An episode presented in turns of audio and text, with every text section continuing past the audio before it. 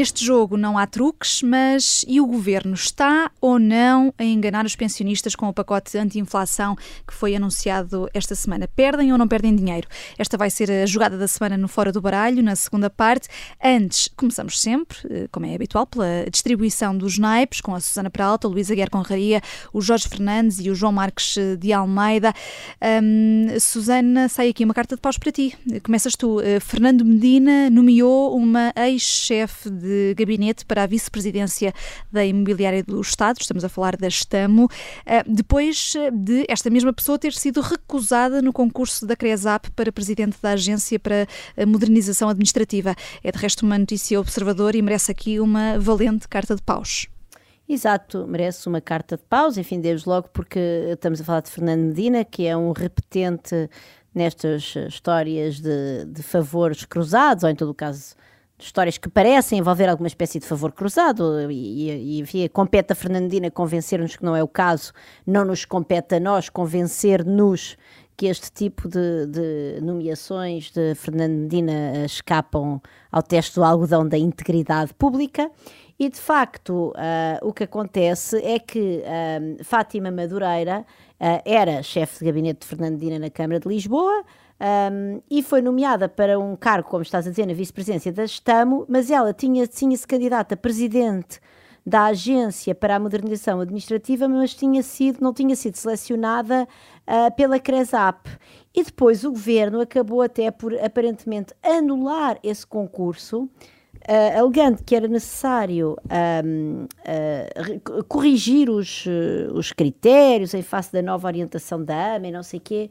Quer dizer, vamos lá ver uma coisa, ou nós temos uma CRESAP ou não temos uma CRESAP, ou temos uma entidade que supostamente de forma independente avalia os currículos das pessoas que vão assumir cargos importantes na gestão de diversos organismos públicos, ou então não temos, porque de facto neste caso, por exemplo, da AMA, ter a ter a, a CRESAP a fazer uma, tomar uma decisão e depois o governo vir anular e dizer que já não serve, etc. E depois, afinal, agora Fernando Medina recupera o nome de Fátima Madureira para um outro cargo de gestão pública, já agora um cargo quer dizer, que é importante do ponto de vista da gestão do património imobiliário do Estado, é, é, um, é, um, é um cara que tem com uma componente técnica uh, que não é dispicienda. É dizer, de facto, isto é tudo bastante preocupante, esta forma como se preenchem os cargos de gestão de topo de institutos públicos importantes uh, com base em aparentes favores políticos um, é, é, complicado, porque isto depois o que faz é que nós tenhamos uma administração pública deficitária do ponto de vista das competências e que acaba por ser um enorme entrave verdadeiramente ao funcionamento do país, às relações uh, dos cidadãos também com os, enfim, com os diferentes serviços públicos. E, portanto, enfim, estes meus paus são para mais um caso de, de uma degradação uh, constante, na verdade, naquilo que devia ser. O acesso a cargos públicos, pois com base, obviamente, no currículo e, e, com base nas competências técnicas para o cargo em causa. Temos... Porque também, já agora, esta é. Diz, não, eu calei-me, calei não digo mais nada. Temos um jogador já de, de braço no ar, o Luís Aguiar Conraria, uma assistência. É uma assistência completa. Uh, e e, e, portanto, eu queria aqui chamar a atenção para uma coisa, quer dizer, é que, é que, neste momento uma pessoa já fica com a sensação, ao fim de tantos anos de, de governo PS e de nomeações PS, que mesmo dentro do PS deixou de haver pessoas com competências, eh, com qualificações para os cargos para os quais são nomeados. Quer dizer, porque uma pessoa vê o currículo desta pessoa e, e, e, não consegue perceber muito bem quais são, qual, qual, é que é o. que tipo de qualificações é que tem e, e, o que é que leva alguém a dizer que ela tem competências para um cargo desta natureza. Uh, e, portanto, uma pessoa esgotou-se. Digamos que há aquela. Os partidos no poder depois têm a tendência para, para ocupar os vários cargos e nomear os seus amigos, mas neste momento, já mesmo dentro dos seus amigos, parece que já, já raparam completamente o tacho uh, e, já estão a pôr as pessoas em, em cargos para os quais uh, muito, é muito difícil de, de encontrar eh, de encontrar qualquer coisa que, que os recomende. E isto realmente entramos no, no absurdo. Uh, e, e, queria só aqui chamar a atenção por mais uma coisa que não tem diretamente a ver com este caso, mas quer dizer, muitas vezes nós olhamos para isto como uh, se, se o partido, se agora se o Fernando Medina tivesse nomeado alguém que fosse do, do PSD ou, ou, do CDS, e seria uma mostra da sua independência, que era mostrar como, como nomeia pessoas de vários partidos. Mas isso também é uma parvoíce, quer dizer, a verdade é que a quantidade, a, a percentagem de portugueses que são militantes de algum partido é, é quase, é, é, muito baixinha, é muito baixinha. Portanto, se, se, houvesse qualquer cuidado, ou se houvesse o mínimo de cuidado de, de, de, preencher estes cargos com pessoas competentes, o que nós veríamos era muito menos gente com, com, com cartão partidário, uh, e é uma pena que, que assim não seja, porque isto é é, isto também é um dos motivos pelos quais os jovens acabam por sair do país. E de parvoíce, em parvoíce, nas tuas palavras, uh, Susana Peralta, uh, sim. sim o que eu quero só dizer rapidamente é que, quer dizer, uma pessoa dificilmente tem uma competência, uma competência extraordinária para ser uh, presidente da Agência para a Modernização Administrativa e, simultaneamente, para ser gestora do património imobiliário do Estado. Portanto, quer dizer, isto mostra bem que não faz sentido nenhum. E uh, será que faz sentido uh, a dificuldade que a CP tem em assumir uh, as responsabilidades pelos acidentes? é a carta de espadas aqui trazida pelo Luís Aguiar Conraria? Houve, umas, houve umas reportagens no Diário Notícias sobre, sobre situações de, de pessoas que estiveram envolvidas em acidentes da, na CP, portanto nos comboios. Acidentes tipicamente de, do comboio arrancar com as portas abertas com as pessoas que estão a entrar e depois caso ali um acidente em que perdem uma perna ou perdem as duas pernas ou parte do pé uh, e, e, coisas assim. Uh, situações em que algumas delas já, já levaram a condenações em, em tribunal, uh, com, com situações em que os tribunais atribuem à CP a totalidade da culpa pelo acidente. Uh, e a CP recusa e vai sempre adiando, adiando, adiando, adiando o mais que pode o pagamento das indenizações devidas. E, e o que chocou verdadeiramente neste, uh, nestas reportagens no DN é que nós vemos, no, vemos vários casos de acidentes que ocorreram em 2007, 2008 e ainda hoje as pessoas estão com as indenizações por, por receber. É, é, é uma coisa verdadeiramente chocante, até pela desumanidade eh, que, que, está ali subjacente. Há um caso, houve um que me chocou particularmente, que é o caso de uma senhora que em 2013 eh, teve um acidente ao desembarcar com, com a bancagem, porque o comboio arranca quando ela estava a sair do comboio. Ela perdeu as duas pernas. Isto é em 2013, portanto estamos a falar há 9 anos. Uh, hoje a senhora tem 58 anos, e a única coisa que tem direito neste momento ficou inválida, como imaginam, é uma. Ela era brasileira, é brasileira, portanto recebe uma pensão de 170 euros do Estado brasileiro. Ela de Portugal não recebe nada, ainda não viu um cêntimo que fosse da CP. Já houve uma decisão de tribunal a condenar o revisor que deu ordem de eh, que deu ordem para o comboio arrancar, de negligência grave e considerando culpado da situação. Mas claro que quem tem de pagar a indenização é a CP, não é o funcionário, e ainda está por eh, apurar eh, ou ainda está por decorrer uh, o julgamento onde vai ser apurada a indenização a que a senhora tem direito. E, portanto, isto tem mais de 10 anos. A senhora vive na miséria. Uh, próteses Uh, próteses, uh, há, há, há, outros casos, pessoas perderam uma perna e depois as próteses custam 50 mil euros e têm uma vida útil de 2 ou 3 anos e as pessoas têm de comprar isso tudo do seu bolso, não têm apoio nenhum da CP, que simplesmente vai protelando, vai protelando, vai protelando. Para termos uma ideia do que estamos a falar, a semana passada houve uma decisão, portanto, finalmente uma decisão referente a um caso, penso que era de 2008, mas agora não tenho a certeza do ano, em que o Tribunal condenou a CP a entregar 1 milhão e 600 mil euros. Portanto, e, e, e, grande parte deste 1 milhão e 600 mil euros, mais de 1 milhão, tem simplesmente a ver com a questão das despesas em que a senhora incorre pela sua situação de, eh, de acidentada, com, com, com o que eu estava a dizer, com próteses, com, eh, com carros especiais e, e por aí fora. E a CP vai sempre negando até ao fim. É, acho que é lamentável, é uma empresa pública e, e isto é triste. É, é, uma, é uma grande vergonha, é uma vergonha horrível. Eu queria associar-me ao Luís e também queria dar a sugestão que, uma vez que há tantos cargos na administração pública que estão assim, enfim, ao desbarato a ser entregues a pessoas que aparentemente não passam em, no crivo da CRESAP, podemos incluir estas pessoas, é uma forma de as compensar pelos acidentes que têm com a CP e cujas responsabilidades a CP não, uh, não assume. Eh, ficam essas espadas para a CP, aqui também eh, corroboradas pela Susana Peralta. Agora passamos para eh, os naipes vermelhos, ouros, Jorge Fernandes, para o que consideras ser a curiosa dinâmica eleitoral no Chile, que, que votou contra, com 62%, a Constituição que foi proposta pelo novo presidente, que é de esquerda. Ora, preferiram ficar com aquela que vem do tempo de Pinochet. Sim, no passado domingo, os eleitores chilenos rejeitaram, com a margem que, que referiste, Vanessa, a proposta de mudança constitucional uh, que o, o, presidente, o Gabriel Boric, uh, tentou passar. Em 2019, só para se perceber muito rapidamente, em 2019 começou uma onda de protestos em Santiago devido aos preços dos transportes públicos. Enfim, rapidamente o protesto espalhou-se. Gabriel Boric era o líder do protesto e transformou-se numa luta geracional entre jovens adultos e os mais velhos. Bem, no fundo, os jovens acham, e bem, na minha opinião, que cada geração tem direito à sua Constituição, especialmente quando esta Constituição é altamente programática como era o caso, como é o caso da Constituição que ainda está vigente no, no, no, Chile. E se os mais velhos conseguiram democratizar o regime no final dos anos 80, a Constituição, apesar de tudo, mantinha em vigor alguns resquícios que a elite Pinochet conseguiu ainda, em grande medida, na altura, eh, moldar. Entretanto, o Gabriel Boric ascendeu à presidência do país com a promessa de fazer uma Assembleia Constituinte. O problema é que a proposta de Constituição rapidamente substitui as velhas ideias uh, pró-liberais e velhas da, da, da, época de Pinochet por todos os clichês desse mundo. Portanto, passamos de uma Constituição que era altamente programática para uma Constituição que é altamente programática. Portanto, em vez de ser uma proposta de Constituição, digamos, minimalista, uh, que permitiria, de alguma maneira, as alterações conjunturais de poder e que as maiorias, de alguma maneira, conseguissem governar, fossem de esquerda ou fossem de direita, esta Constituição ia deixar uma marca profundamente de esquerda no país.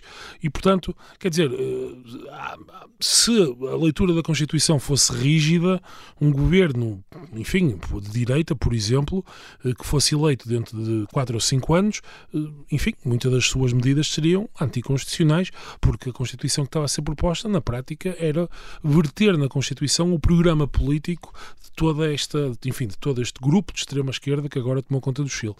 E, portanto, este meu naipe é para saudar um bocadinho a sabedoria da multidão que soube rejeitar a proposta em cima da mesa. O, o que eu e Gabriel Boric, que eu acho que soube responder, respondeu muito bem esta, na, na minha opinião, respondeu muito bem a esta, esta, esta questão, a, este, a tudo isto, porque percebeu que se calhar a proposta que tem de fazer tem que ficar algures entre o velho modelo de Pinochet e o modelo de extrema esquerda. No fundo, para citar aqui o Schlesinger, o centro vital é, é absolutamente indispensável para o Chile e, portanto, é preciso rejeitar e, no fundo, rever as velharias que já vêm da Constituição de 88, 89, mas fazê-lo de uma forma que se coadune com a democracia liberal e que permita a próxima maiorias, que não sejam as maiorias, enfim, eh, de extrema-esquerda eh, tomarem as medidas que entenderam e, portanto, a maioria da população teve a sabedoria de rejeitar isto e, no fundo, pedir, e, porque o processo não está fechado e vai ser reaberto e vai, vai certamente ser encontrado um ponto de equilíbrio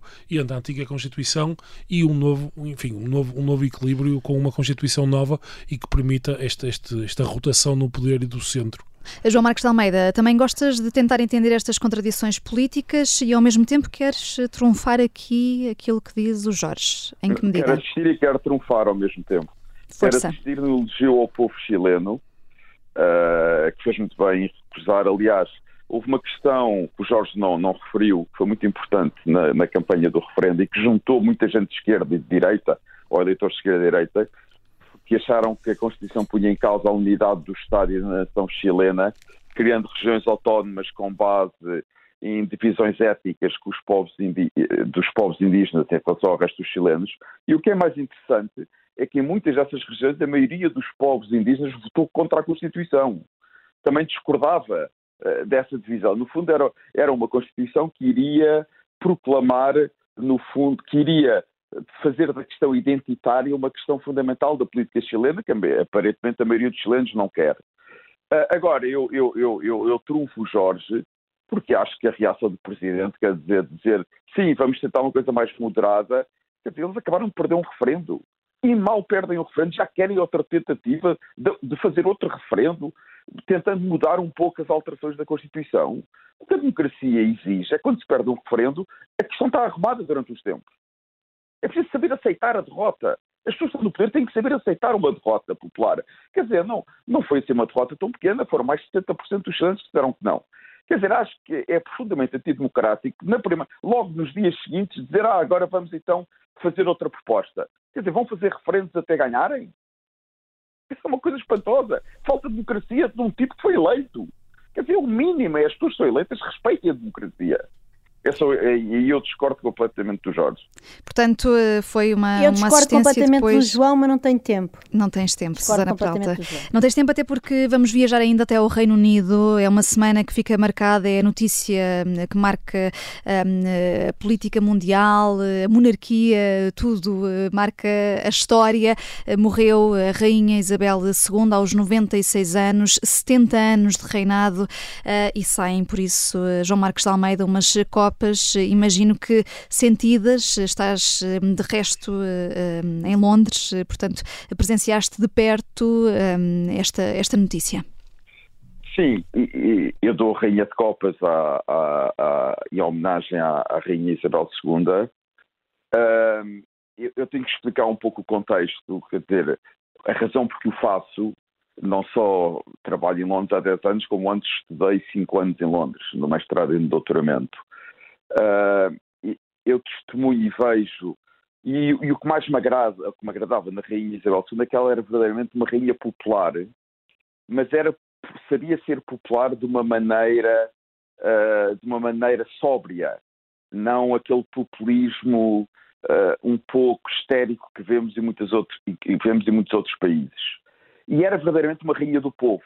Eram as pessoas do povo que gostavam dela, gostavam genuinamente dela. Quer dizer, foi uma pessoa, e não é nada fácil, ela reinou durante 80 anos, uh, ou 70 anos, desculpem, 70 anos. Quer dizer, uma pessoa que reina durante 70 anos conseguir ser sempre uh, popular. Obviamente que também se explica pelo facto de ela não ter funções executivas e, portanto, não teve que tomar medidas impopulares. É verdade mas passou por períodos difíceis da história britânica e conseguiu manter sempre um grande apreço entre o povo britânico. As pessoas gostavam genuinamente dela e, e quer dizer, isso merece respeito e, no meu caso, uh, merece mesmo um elogio. Era, era verdadeiramente uma rainha do povo, obviamente que tinha algumas coisas, algumas centricidades próprias uh, da, da, família, da família real britânica, Uh, nem sempre reagiu bem. Por exemplo, estou-me a lembrar, na altura que morreu uh, a princesa Diana, a reação inicial da rainha não foi nada boa. Na altura, aliás, quem teve uma reação politicamente extraordinária foi Tony Blair e que ajudou muito a rainha, depois, aliás, a rainha, seguindo o exemplo de Tony Blair, corrigiu a reação inicial, uh, que tinha sido bastante fria e distante mas, mas, mas foi uma, uma pessoa com uma vida extraordinária e que, sobretudo, era muito querida para a grande maioria dos britânicos, incluindo uh, pessoas mais de esquerda, uh, que talvez não sejam tão monárquicos como, como as pessoas de direita do Partido Conservador. Aliás, é muito interessante verificar que a Rainha teve sempre uma relação muito boa com quase todos os primeiros ministros, todos os trabalhistas, os primeiros trabalhistas que normalmente tiveram uma boa relação com ela. Talvez o primeiro-ministro, e é curioso, com que ela teve pior relação, uma relação mesmo de alguma antipatia, foi com Margaret Thatcher. Uh, mas, mas, é a razão das minhas copas para uma pessoa que durante 60 anos foi quase unânime no Reino Unido e que vai deixar muitas saudades em todos os setores da população britânica. Concordam todos que é uma rainha de copas, Rainha Isabel II? Com certeza. Sim, sim. Susana também. Sim, sim, venha a rainha. E agora é Long Live the King. Ora bem, convidámos um jogador externo para introduzir aqui o tema desta segunda parte do Fora do Baralho. Neste momento, para a inflação e para o crescimento económico, no próximo ano, nós vamos ter um aumento histórico das pensões de reforma, com a aplicação da fórmula que existe desde o tempo de, enfim, da reforma, creio que 2007. Do, não há a mínima dúvida de que isso vai acontecer. Isso não há a mínima dúvida que nós iremos cumprir a fórmula. Bom, isto é António Costa em junho. Eh, Jorge Fernandes, ainda bem que estes registros ficam eh, guardados para a posteridade nos arquivos da comunicação social e da internet. Palavra dada é palavra honrada, como todos sabemos. Bem, à luz destas declarações uh, e das propostas apresentadas esta semana, acho que podemos começar por estabelecer uma coisa aqui. E não sei se os meus colegas concordarão comigo, mas quer dizer, António Costa mentiu aos portugueses. A mentira é absolutamente clara e óbvia. Ele, em junho, afirmou que uh, a atualização das pensões seguiria a fórmula de cálculo estabelecida no tempo de Vieira da Silva, no tempo do governo de José Sócrates, que no fundo uh, garantiria aos pensionistas um aumento que fosse da, em linha com a inflação. Mas Se eu não, espera aí, mas eu por acaso acho que isso é demasiado uh, ele até pode ter mentido, mas acho que nós não temos dados para afirmar isso. Nós temos dados para dizer que ele fez uma promessa que não cumpriu.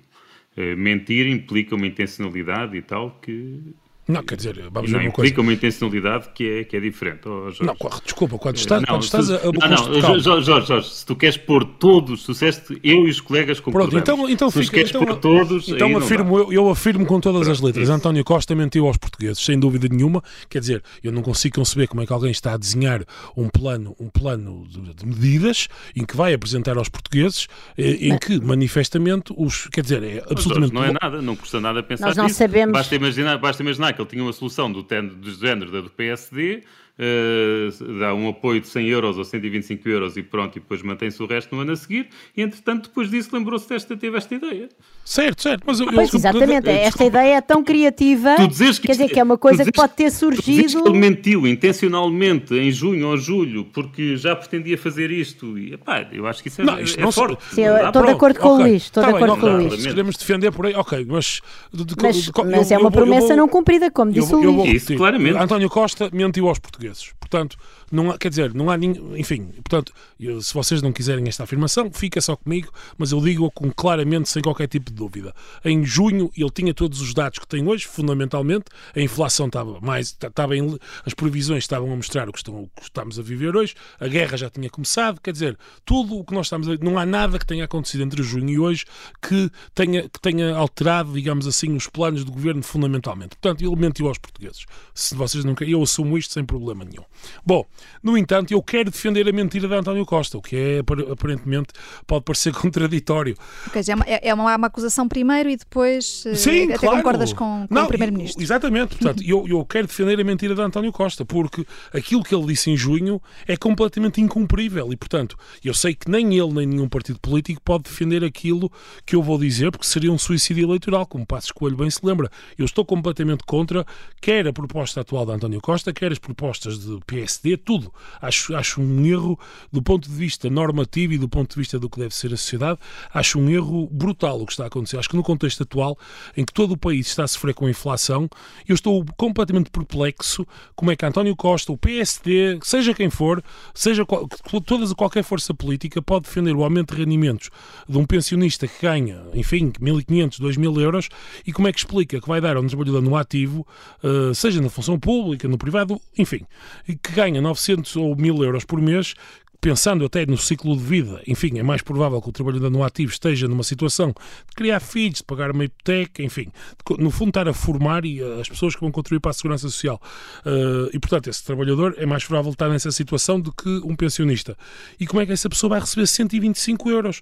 Portanto, eu, eu, eu, eu pergunto-me com, com, que cara é que um primeiro-ministro de um, de, um, de, um, de um, partido que se diz socialista ou social-democrata acha que nós devemos uh, aumentar as, as as reformas, eh, apesar de ser menos do que a inflação e menos do que a dita fórmula, aumentar as reformas acima de 2, 3 mil euros, 4 mil euros, e dar 125 euros a uma pessoa que ganha mil ou só dizer, é importante. Oh, oh, eu gostava, oh, sinceramente... só uma coisa, desculpa lá. Eu estou genericamente de acordo contigo, mas quero só dar aqui um detalhe do, do, do, do chamado pacote que é importante, que é uh, uh, os 125 euros não são sujeitos a IRS e o aumento das pensões uh, são, e portanto há aí uma correção. Mas eu estou genericamente Sim, de acordo okay, contigo. Certo, eu concordo dizer que estamos a comparar brutos com líquidos. Sim, sim, ok, Sandra, eu, eu, não discordo ti, mas quer dizer... Mas, quer dizer, mas sob, sob, o ponto de vista do princípio tens toda sim, a razão. Sim, eu estou a falar do ponto de vista do princípio. Sim. Quer dizer, uma pessoa que ganha uma pensão de 4 mil euros eu tenho várias pessoas na família que ganham uma pensão de 4 mil euros, vão chegar a outubro, vão receber 2 mil euros, certamente será líquido mais de 125 euros.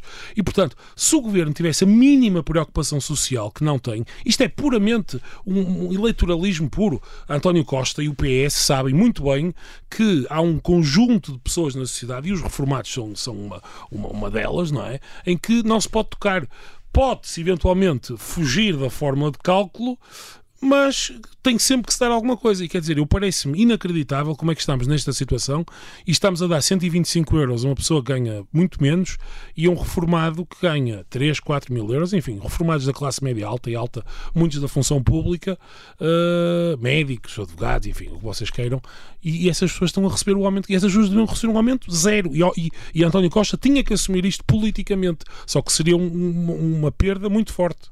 Não havia mesmo maneira de, de, de prever prever isto uh, e, e, de ter aqui outro tipo de comunicação, Luísa Quer Conraria, é que o próprio BCE parece que uh, também anda um bocado a reboque da inflação. Uh, bem, a, a, parte do prever, se era possível prever isto, quer dizer, penso que sim, que o António Costa em junho ou julho podia prever isto. Uh, mas para mim não é nada óbvio, porque acho que esta, acho que esta solução que encontrou é verdadeiramente engenhosa uh, e, e, e, e é, uma, é, uma, carta fora de baralho. Acho que ninguém se lembrou disto. E, portanto, acho perfeitamente possível que se tenha lembrado depois daquele discurso que nós ouvimos há pouco, e por isso é que eu não aceitei que por isso é que eu não aceitei que pudéssemos ser taxativos. Mas gostavas que António Costa tivesse sido mais, mais explícito do que aquilo que foi. E, eu prefiro que ele seja, eu preferia que ele fosse mais explícito do que foi, porque eu concordo com o que ele está a fazer. E sendo mais explícito, eu podia defendê-lo. Uh, ele, ao não ser explícito, geralmente o que eu tenho é de estar a explicar o que é que ele está a fazer. E portanto, há aqui um ponto em que, deixem-me começar, há aqui um ponto em que eu acho que o Jorge está, está errado.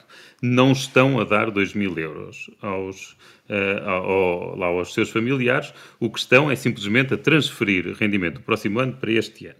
Portanto, aqui, em relação à lei que existe. Portanto, existe uma lei que define quanto é que as pessoas vão ganhar no próximo ano e pegou-se em meio ordenado ou meia pensão do próximo ano e é dado este ano. Objetivamente, eh, se se cumprisse a lei, ninguém, ninguém sai beneficiado em relação à situação de se cumprir a lei.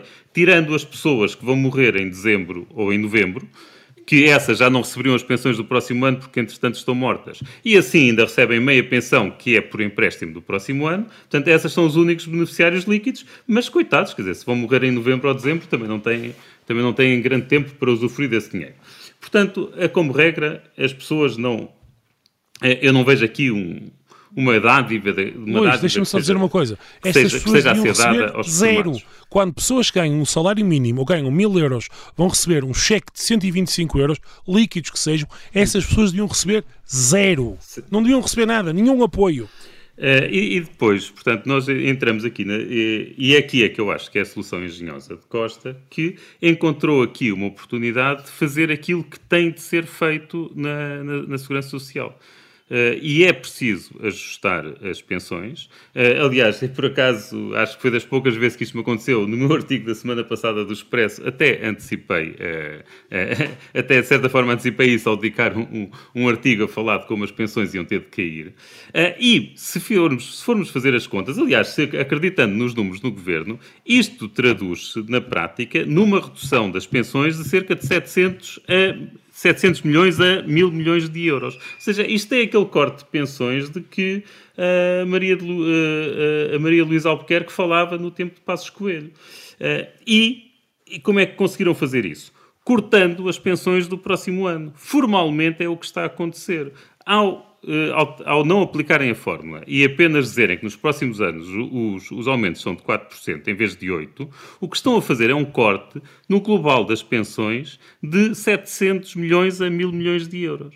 Uh, Mas um corte que o PS chegou a criticar na altura. Exatamente, exatamente. Não, não, não... Sim, sim, claro. E, e, e, tal como o PSD critica agora, que está na oposição. Ouvimos as declarações do PSD e quer, queriam era dar 160 euros aos formados e manter o aumento de 8% no próximo ano. Certo? É, é, é, isto é o que estão, é, é, o que a oposição exige. Toda a oposição em peso exige que se dê apoio aos formados este ano e que se mantenha, e que se mantenha os aumentos do próximo ano. Mal. Está bem, sim, mal. Uh, Tu fazes-me lembrar os economistas que defendem as políticas sem pensar nas, nas condições, defendem políticas económicas sem pensar nas condições políticas para as implementar.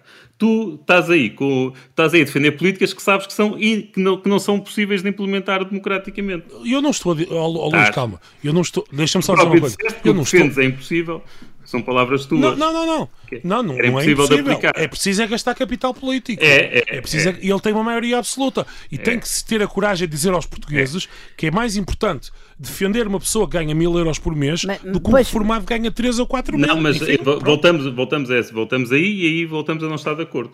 Portanto, ele neste momento encontrou uma forma de cortar as pensões. O custo para conseguir cortar as pensões foi realmente fazer esta transferência neste, neste ano. Agora, se ele conseguir levar isto para a frente, é um custo muito pequeno, na minha opinião, para o que ele consegue fazer. E a diferença entre Passos Coelho e António Costa são duas. Uma é que Passos Coelho disse o que ia fazer e António Costa fala de forma dissimulada. Ok? E eu realmente isso não aprecio no Costa. Mas a segunda diferença é que Passos Coelho não conseguiu fazer e António Costa provavelmente vai conseguir. E nós temos aqui de optar o que, é que, o que é que queremos. Se queremos políticas que têm impacto para os próximos 20 anos ou se queremos retórica política que, que nos permita dizer que alguém é aldrabão ou que alguém é honesto. Não, se ele fizesse um corte de zero, neste momento não tinha um impacto, não é para 20, provavelmente para 30 mas qual, anos. Qual, qual, essa questão uh, dissimulada... Que não se, que não se aplicasse o aumento do próximo assim, um ano. corte de zero? Perdi-me. Perdi o que é que sim, quer dizer corte de zero? um certo valor de pensões, sim. Ah, bem, assim consegue fazer. Tu preferes pôr o país em pé de guerra, em vez, de, em vez de ter uma solução uma que, que, as pessoas aceitam. Eventualmente, vamos ver se aceitam. Vamos ver se aceitam. Que as pessoas eventualmente aceitam e que é praticável. Os reformados são. Os reformados são. Se o António, se o António Costa fizesse o que tu estás a dizer, ias ter todos, todos, todos os partidos da oposição a cair-lhe em cima, todos os países da oposição a fazer como promessa eleitoral a reposição da situação do, dos aumentos das pensões, o PS perdia as próximas eleições e o PS tinha esta promessa para, e o PSD ia ter esta promessa para cumprir. E, adia, e adiávamos mais cinco anos uma reforma que era necessária. É basicamente é a consequência do que tu defendes, Jorge.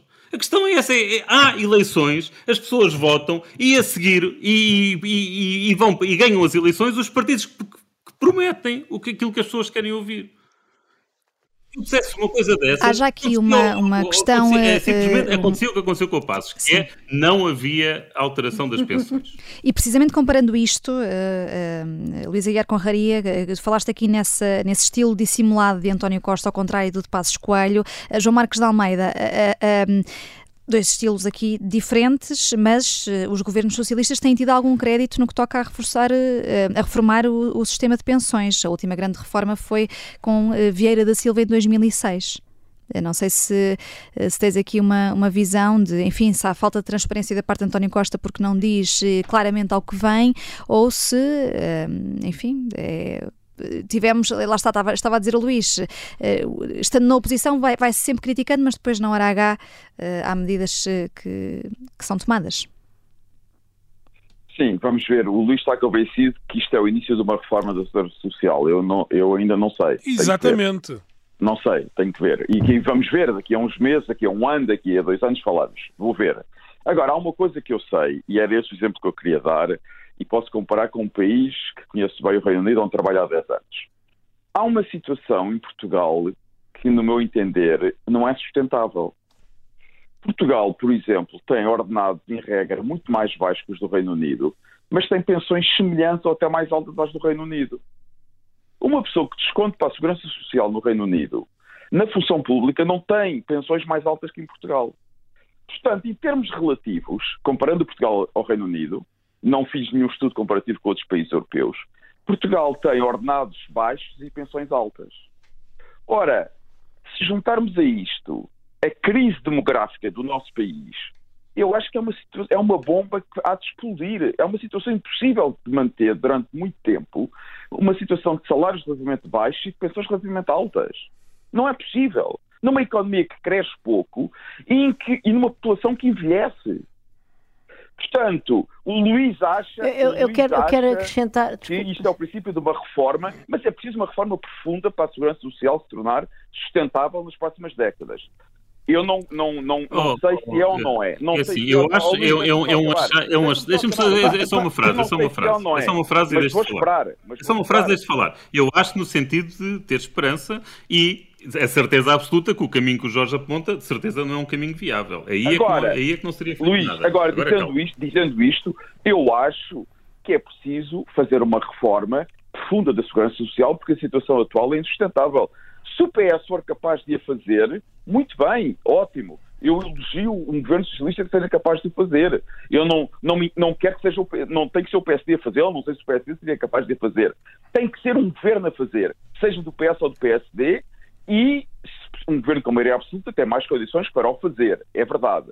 Agora, não sei se será o governo António Costa a fazê-lo, mas se for, ótimo, é muito bom. Eu cá estarei para dar a mão ao palmatório e para elogiar a reforma da segurança social do governo António Costa. Mas há uma coisa que eu sei, tem que ser feita, porque esta situação de termos salários baixos e pensões altas não é sustentável. Ah, e esta ah, solução, Susana Peralta, esta solução ah, criativa, como estavas a apelidar há pouco, é, é um, um, um bom início de caminho para, para essa reforma da segurança social?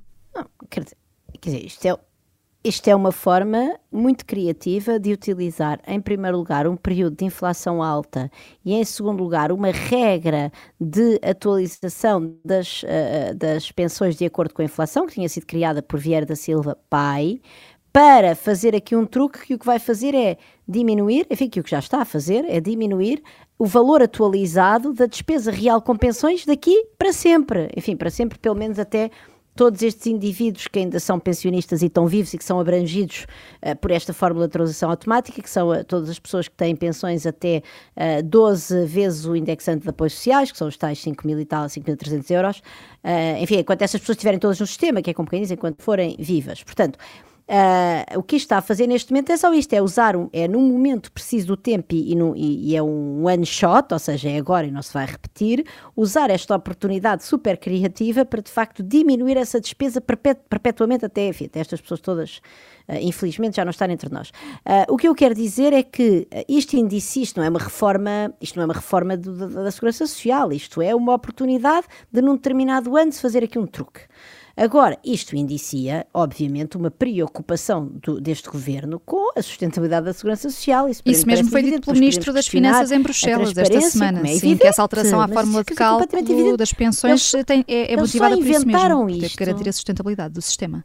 Mas como é óbvio, portanto, eles vão ter uma atualização das pensões para o ano que vem, que vai ser abaixo da inflação, e depois isso, a base de dois, quando chegarmos a 2024, a base vai ser inferior, quando chegarmos a 2025, a base vai ser inferior, portanto, a base vai ser inferior para sempre, e portanto, uh, e, portanto isto mostra uh, de maneira bastante evidente que estas pessoas estão preocupadas e percebem que há um problema de sustentabilidade, uh, e também mostra outra coisa, mostra que estas regras que nós vamos criando, bem, no sistema de pensões há duas evidentes, que foram criadas para tentar poupar dinheiro, enfim, não, esta não foi para poupar dinheiro da inflação, esta foi para dar um, enfim, um conforto aos pensionistas numa época de, de, de inflação muito baixa e agora acabou por se virar o feito isso contra o feiticeiro, porque de repente íamos ter que fazer aqui atualizações de pensões a 9%, não é?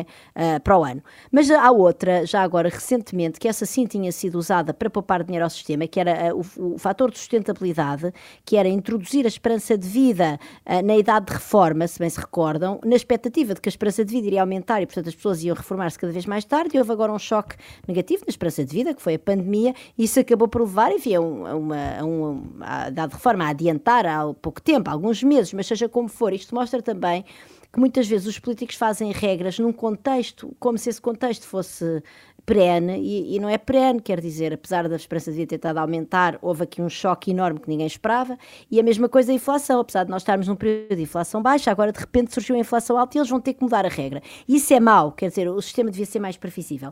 Um, eh, eu não, quer dizer, relativamente à questão da, da sustentabilidade das pensões e não sei o quê, isso é um desafio em todo o lado, vamos lá ver, é, é óbvio que Portugal é especialmente problemático porque, porque, temos de facto salários mais baixos, portanto somos um país enfim, com baixa produtividade e somos um país com um rácio de dependência mais problemático porque temos uma mas, população Susana, mas super é verdade, tens razão, só só um ponto. Mas o problema de Portugal em relação a muitos outros países europeus é que tem uma situação demográfica pior, pior mais grave. E já tinhas sublinhado isso mesmo, João. Não, não, sim. Pior, pior. Tem... Mas eu concordo com a Susana que, que, os países europeus, em, em regra, precisa, tem um problema tem um com problema, a sustentabilidade exatamente, é um dos problema. seus sistemas de segurança exatamente. social. Susana, conclui em 20 segundos. Não, mas é favor. é isso. Portanto, isto aqui foi um one shot, ou seja, foi um momento de criatividade para tentar, de facto, uh, com esta medida, diminuir para sempre a despesa. Mas não é uma reforma estrutural da Segurança Social. Essa aí uh, há de vir. Agora, este governo está preocupado com isto. Esta medida indicia isso mesmo. E uh, o uh, Jorge Fernandes uh, assiste-te, Susana Peralta, mas já não tem tempo para, para, para falar, mas fica aí essa, subscreve aquilo que disseste. a inflação que António Costa apostava que ia ser temporária, afinal está aqui a complicar as vidas de todos nós, sem uma luz ao fundo do túnel. Aqui no Fora do Bralho temos pelo menos o horizonte de voltar à mesa de jogo na próxima sexta-feira, ao meio-dia, como sempre. Até lá.